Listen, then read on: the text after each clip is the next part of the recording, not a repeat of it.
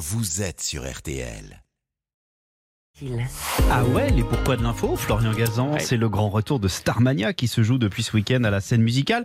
Et à cette occasion, vous euh, nous, a- vous nous expliquez pourquoi Michel Berger a dû se battre Ouais. pour y imposer Daniel Balavoine. Ah ouais, c'est le moins qu'on puisse dire, puisque en 78, à part lui qui l'a repéré dans une émission de Guilux, personne ne croit en cet ancien choriste de Patrick Juvet, à commencer par le patron de sa maison de disques, Eddie Barclay, qui trouve qu'il a une voix de fille et qui, après deux albums passés inaperçus, veut carrément le foutre dehors, et il n'y a pas que lui. Qui d'autre? Alors, le producteur de Starmania, Roland Hubert, lui, il veut celui en clin d'œil à qui Michel Berger a appelé le héros de Starmania, Johnny Rockford.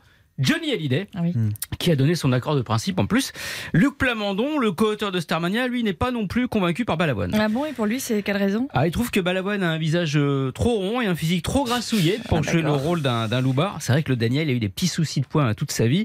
Il en riait d'ailleurs, hein, puisque parfois, en plein concert, pour faire rire ses musiciens, au lieu de chanter C'est mon fils, ma bataille, il chantait C'est un slip à ma taille. Vraiment Oui, vraiment. Non, c'est vrai? En loose day, ouais, il le faisait. ouais. Bon, alors comment Balavoine a obtenu le rôle alors Eh ben Michel Berger, avec l'aide de France Gall, met tout son poids dans la balance pour faire passer le casting à Balavoine, qui s'y pointe en blouson noir avec sous le bras le livre de la bande à Bader, hein, l'organisation terroriste allemande des années 70. Sa voix, en plus de ce look incroyable, font le reste. Dans la foulée, il sort son premier tube solo, Le Chanteur. Je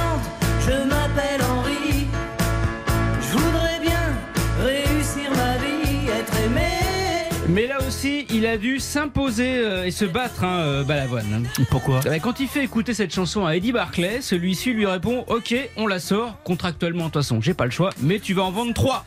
Alors après, ciao mon pote. Mais si jamais tu en vends 100 000, là, Daniel, je te taille une pipe. Eh bien, non, vrai Bala- ouais, ouais, eh bien, Balavoine va en vendre 800 000, si bien qu'un an après, quand Barclay vient le voir à l'Olympia, Balavoine l'accueille en robe de chambre dans sa loge. Il ouvre le peignoir et lui dit Alors, Eddie, cette petite pipe.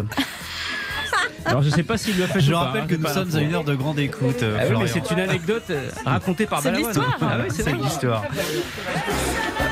Merci beaucoup Florian Gazan. J'imagine Barclay en peignoir, enfin bon bref. En Épouvantable. Ouais.